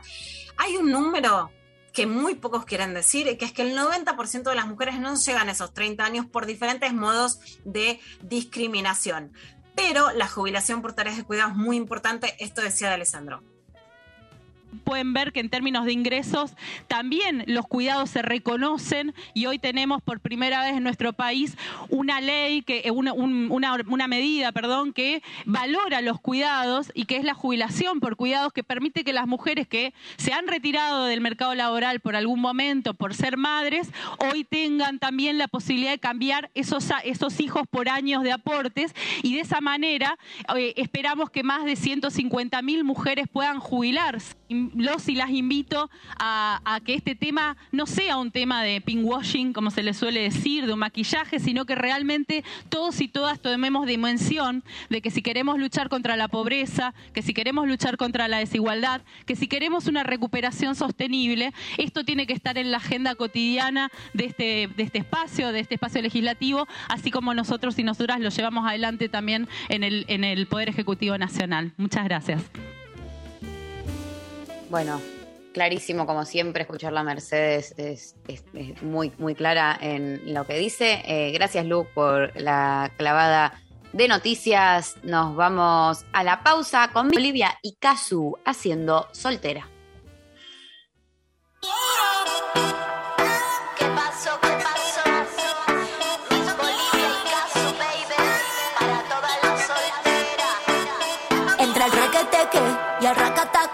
Me fui pa'l baile y no fui pa' la casa. Cerveza, cerveza, quemando la brasa Moviendo la carne, lo malo se pasa Que soy una negra y que soy desquiciada Me gusta moverlo pa'lante, pa' atrás Gozadera, baby, lo bailo crazy Con las ladies, ya verás. Es que yo soy soltera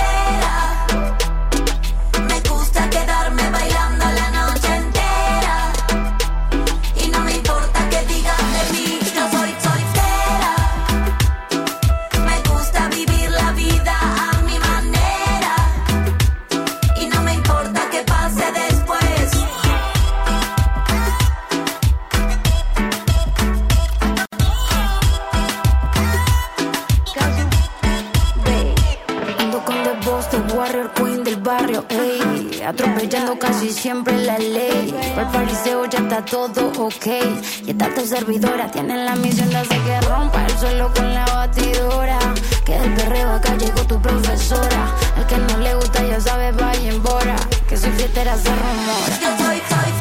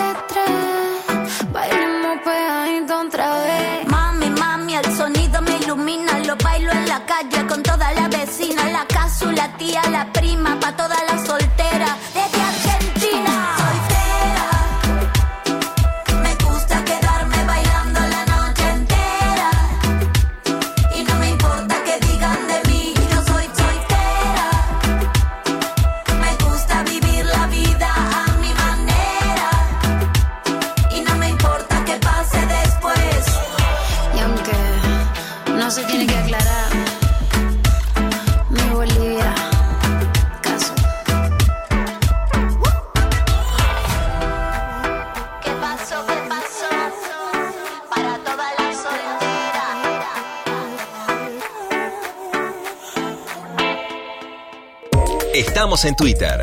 Nacional Rock 937. Maga con Tomás Rebos. Ahora también por Twitch. Hay cosas que todos nosotros pensamos que llevamos adentro y que no lo podemos decir. Nacional Rock 937. Y necesitamos a alguien que lo diga por nosotros, incluso para putearlo, ¿eh? En un tiempo no muy lejano, un grupo de perdedores resiste sus miserias, hasta que sin saber cómo, son obligados a participar en un juego que puede terminar con sus vidas. O los puede salvar para siempre. El juego del calamaro. Atención participantes, el juego del juego del calamaro está por comenzar.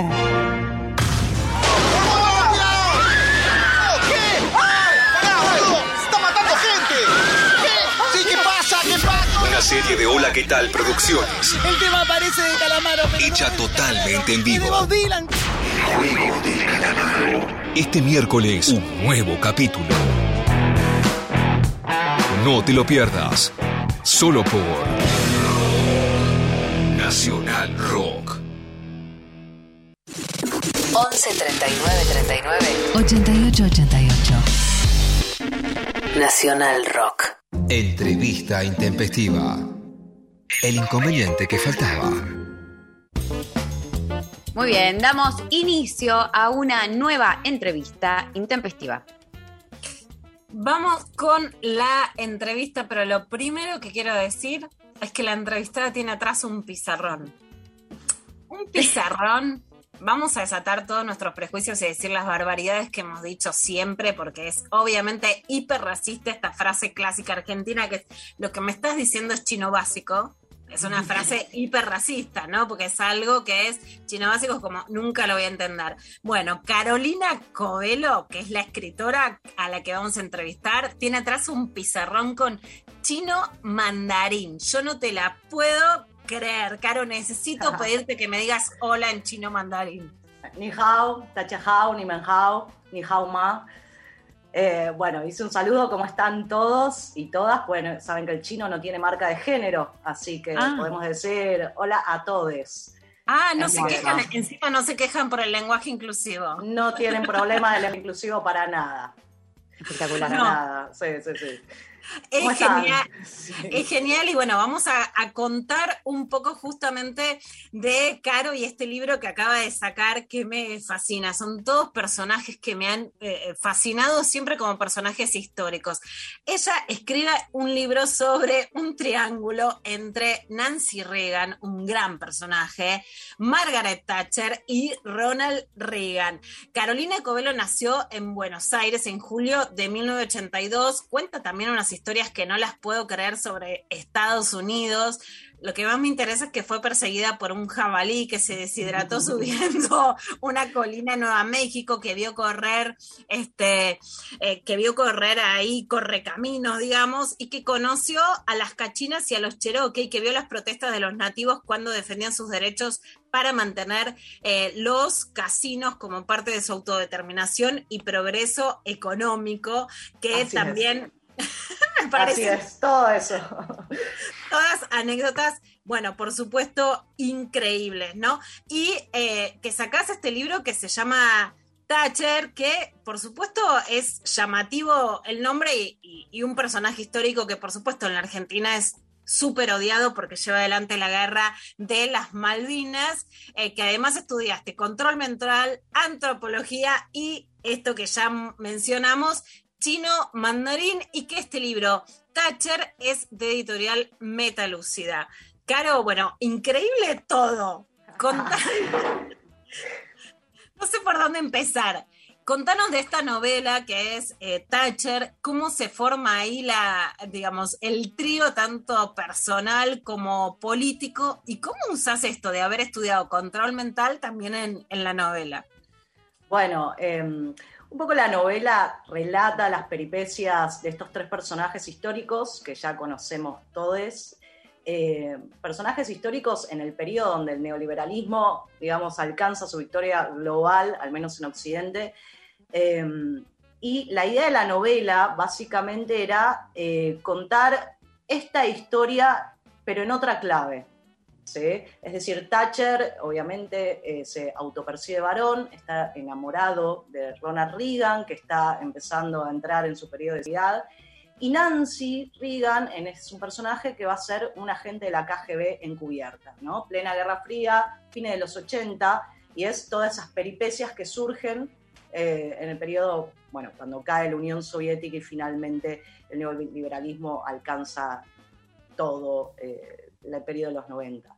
Em, sí, perdón. No, que vos decís, bueno, los conocemos a estos personajes, pero también nos marcaron mucho más de lo que hoy recordamos, ¿no? En una entrevista con Violeta Barrientos, que es una gran, eh, gran poeta peruana, militante feminista, pero me explica en un momento, bueno, mira, el Papa Juan Pablo II se alía con Reagan, con la Thatcher, dicen levantamos a los curitas del tercer mundo, avanza la iglesia protestante y acá estamos luchando con gente como Cynthia Houghton. O sea, en algún lugar sabemos quiénes son y en otro tuvieron mayor incidencia en la política actual de la que tal vez hoy vemos, ¿no? Esto yendo al análisis político. En la ficción vos además tirás toda esa magia de enredos. No, es que sí, es muy interesante lo que decís, porque es una novela que narra, digamos, estas cuestiones de los fines de los 80, pero que tienen mucha relación con las épocas, digamos, con la época actual, con la nueva derecha eh, que está, digamos, incipiente, creciendo en el mundo, y me parece que es un link, un, digamos, un lazo, una lectura, digamos, muy cercana sobre cómo yo también puedo leer, yo particularmente, el mundo ahora, y cómo puedo leer estas nuevas derechas que yo tengo esta intuición, no, no soy analista política, digamos, pero creo que la era Thatcher, el matrimonio político Thatcher-Reagan, inauguraron algo de la estética, ¿no? De la estética de la nueva derecha. Eh, piensen que, que Reagan era actor, sí, había tenido un pasado en la actuación, había actuado en muchas películas de taquilla, era ese tipo de actor, ¿no? Nancy también. Eh, bueno, Thatcher tiene un pasado más universitario, era química. Pero creo que hay algo de la estética, me parece que de los fines de los 80, que se inaugura ahí, ¿no? Yo pensaba un poco en la cuestión del disfraz, ¿no? Esta cuestión de las nuevas derechas y la cuestión del disfraz, pelucas sobran, ¿sí? Podemos hablar de referentes nacionales, extranjeros, etcétera. Y un poco lo que pensaba era, hay algo de, a ver, la política siempre fue performática, ¿sí? Recién hablaba, escuchaba el análisis alucinante sobre el 2001, sobre lo que fueron las protestas de rebelión durante el 2001, y había mucho de lo que llamamos una performance, ¿no? Una performance no le quita, digamos, su sustancia política, al contrario, digamos, es un- una canalización, una forma de expresar cierta cuestión política. Pero yo pensaba, no sé, pensaba en Trump, ¿no? Por, por- por poner un ejemplo así bien claro. Y me parece que hay algo de ese hilo conductor que inauguró Reagan de la actuación, de una performance de la performance. Es decir, a Trump vos le ves los hilos. No sé, hay algo de la sensación de que ves el punto del guion, pasa con Milley también, Sí, sí. ¿no? Hay algo de la actuación que está puesto en juego y es una actuación donde se muestran los disfraces, donde se da cuenta de que se está actuando, ¿no? Como Donde ya no hay que disimular la performance de la política, sino que hay que exacerbarla. Exacto, exacerbarla, ponerla hacia adelante, mostrarla. Y, y yo ponía este ejemplo también en- en otra nota que me hicieron, ¿no? ¿Se acuerdan la, la invasión al Capitolio, ¿no? Esta cuestión del disfraz, los seguidores también lo entienden muy Sí, bien. y lo que parecía que era un chiste, pongamos a la nueva derecha que es graciosa, termina invadiendo el Capitolio la, eh, y termina invadiendo, por ejemplo, el despacho de, de, de la senadora que, que fue la archienemiga de Donald Trump, digamos, no dejaba de ser un chiste, ¿no? Más allá de que después pasa como si nada.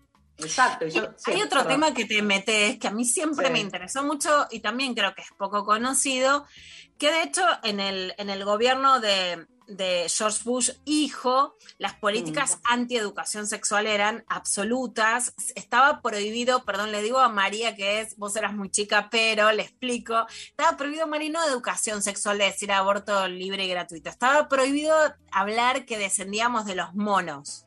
Estaba bueno, prohibido el darwinismo, ¿no? En la, en la era de George Bush. Y él estaba en contra de cualquier experimentación con, célula- con células madre. Y Nancy Reagan se le opone para decir que, bus- que quería buscar la cura, aunque no la encontrara, al Alzheimer de Ronald Reagan junto con el actor Michael Fox de Volver al Futuro, que decían, paren un poco muchachos porque nosotros nos queremos curar o quiero curar a mi marido, ¿no? Pero la verdad es que me parece bastante desopilante cómo esta derecha termina autoflagelándose en sus propios problemas de salud con esa locura, ¿no? Y vos eh, metés el Alzheimer de Reagan, la historia ahí con Nancy, aunque le das, le das otro tinte a Nancy de espía, pero de alguna manera Nancy se le planta a Bush también, hijo, con, con el tema de la experimentación con células madre.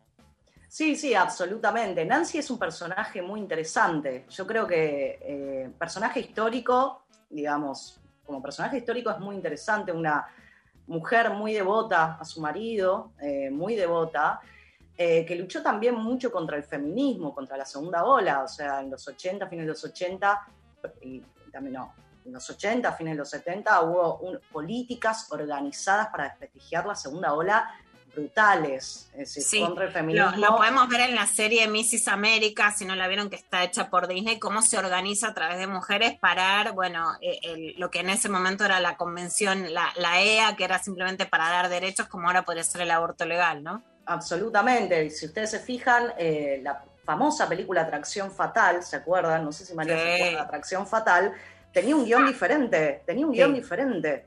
El, el guion era completamente diferente y se cambia básicamente para poner, eh, psicotizar, volver absolutamente malvada total a la mujer profesional independiente. Y al final la película... sí. Hierve el conejo Mari porque Ay, salía. sí, lo vi, lo vi, Para lo vi. poner una idea de familia conservadora sobre la fidelidad. También en el libro Brujas de Mona Cholet está muy analizado, este, bueno, atracción fatal que era. Mira, si vos sos un chabón que quiere ir y tener sexo fuera del matrimonio, te van a terminar hirviendo el conejo en tu casa.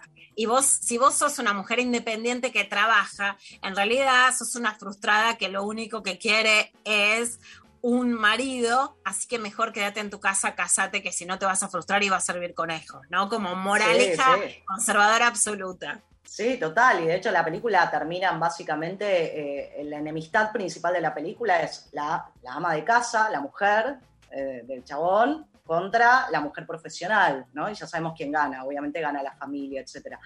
Eh, me fui un La poco por las ramas. finalmente, Sí. ¿no? La rompió la zorra.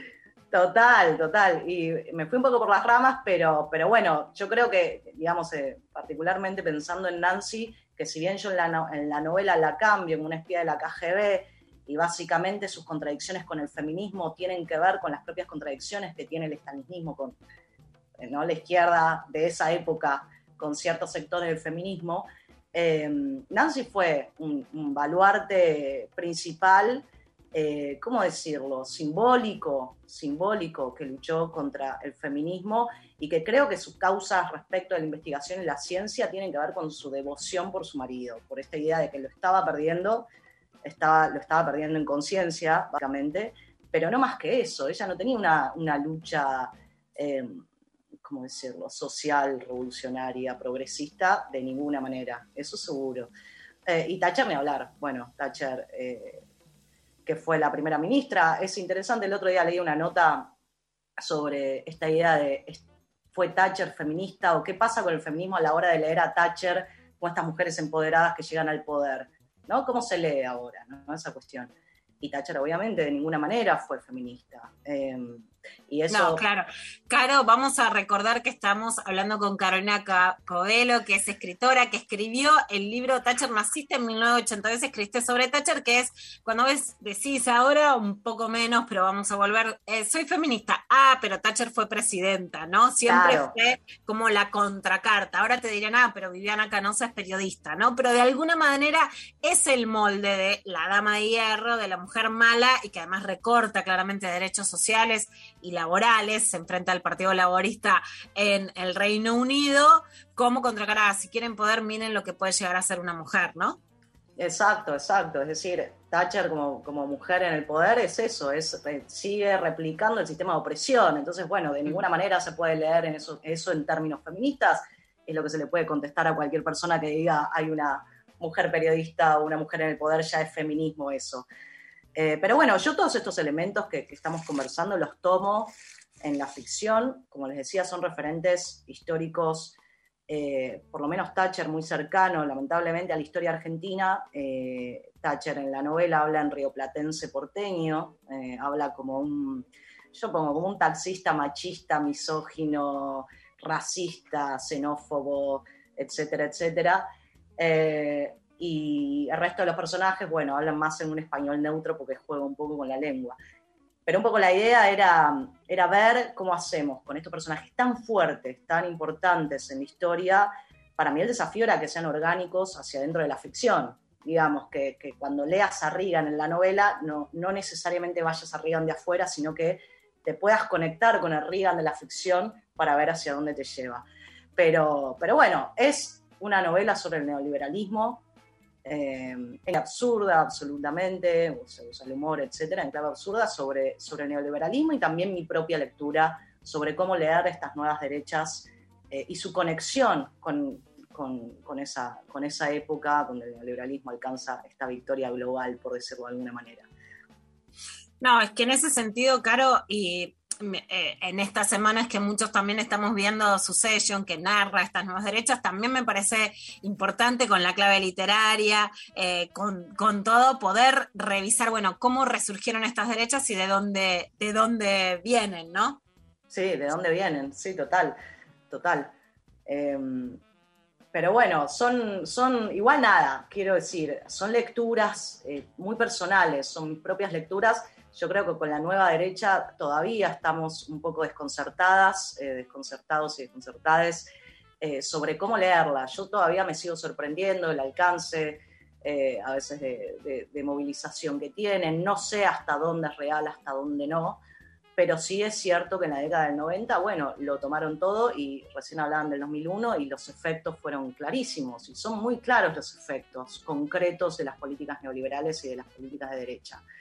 Eh, y Reagan, bueno, siendo un actor, si ustedes después ven sus discursos en algún momento, etcétera, parecía que estaba actuando un personaje, eh, que estaba leyendo su guion, que estaba actuando su guion, y todo ese carisma de la actuación, que lo tiene un poco la nueva derecha, absolutamente. Mi lectura estética, básicamente hablando. Bueno, me encanta, la verdad que de nuevo, muchas ganas ya llegando el verano, las fiestas, una época en que por más que parezca un cliché, podemos parar, sentarnos y leer y también regalar libros. Recomendamos mucho este libro, me parece que hay que analizar, desplumar y también reírse un poquito de esta derecha de la que nos podemos burlar y divertirnos con, con ellos. El último libro de Carolina Covelo es Thatcher, es de editorial Metalúcida y lo volvemos a recomendar. Muchísimas gracias, Carolina. Gracias a ustedes por la invitación. Y suerte Una- con el examen de chino mandarín. Muchas gracias. Mucha, mucha suerte. Eh, te mandamos un abrazo enorme. Nos vamos a la pausa con los fabulosos Cadillacs siguiendo la luna en este miércoles intempestivo.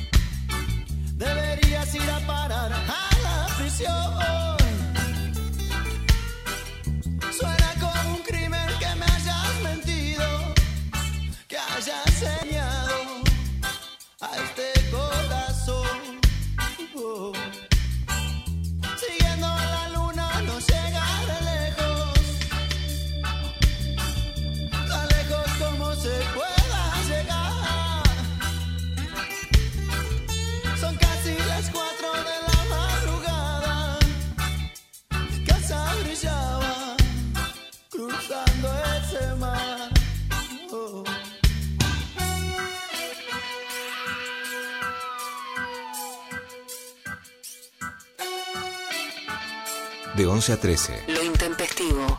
Nacional Rock. Bueno, últimos minutos de este programa intempestivo del día de hoy. Este, acá nos mandan por WhatsApp. Hola, Intempes. Algo que tuve que dejar desde la pandemia fue bailar tango como hobby, obvio. Y como no sé si podré volver a hacerlo, ya voy pensando en anotarme en canto. Hermoses siempre. Bien, me gusta. Me gusta esa, esas ganas de, de- de Eso, seguir. se abandona, pero se vuelve. Pero se vuelve, se buscan otras cosas, totalmente. Este, tenemos un audio. A ver. Buen día, Intempes. En relación a los deportes, tuve que dejar de ser entrenadora de gimnasia artística.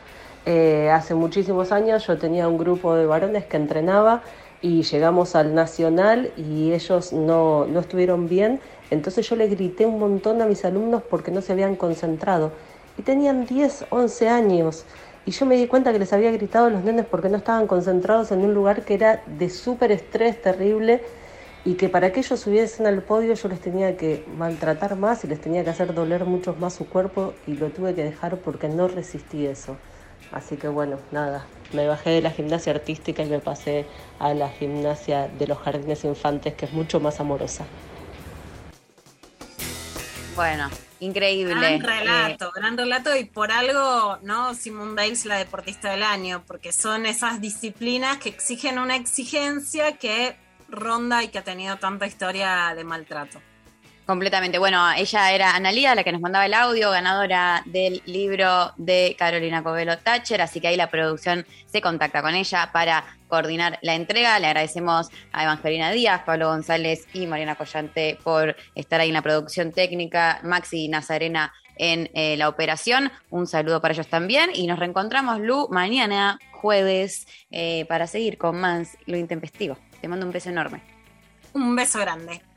Un beso para todos también. Nos reencontramos mañana y nos vamos escuchando a los babasónicos con la lanza. Adiós, gente. Hasta luego.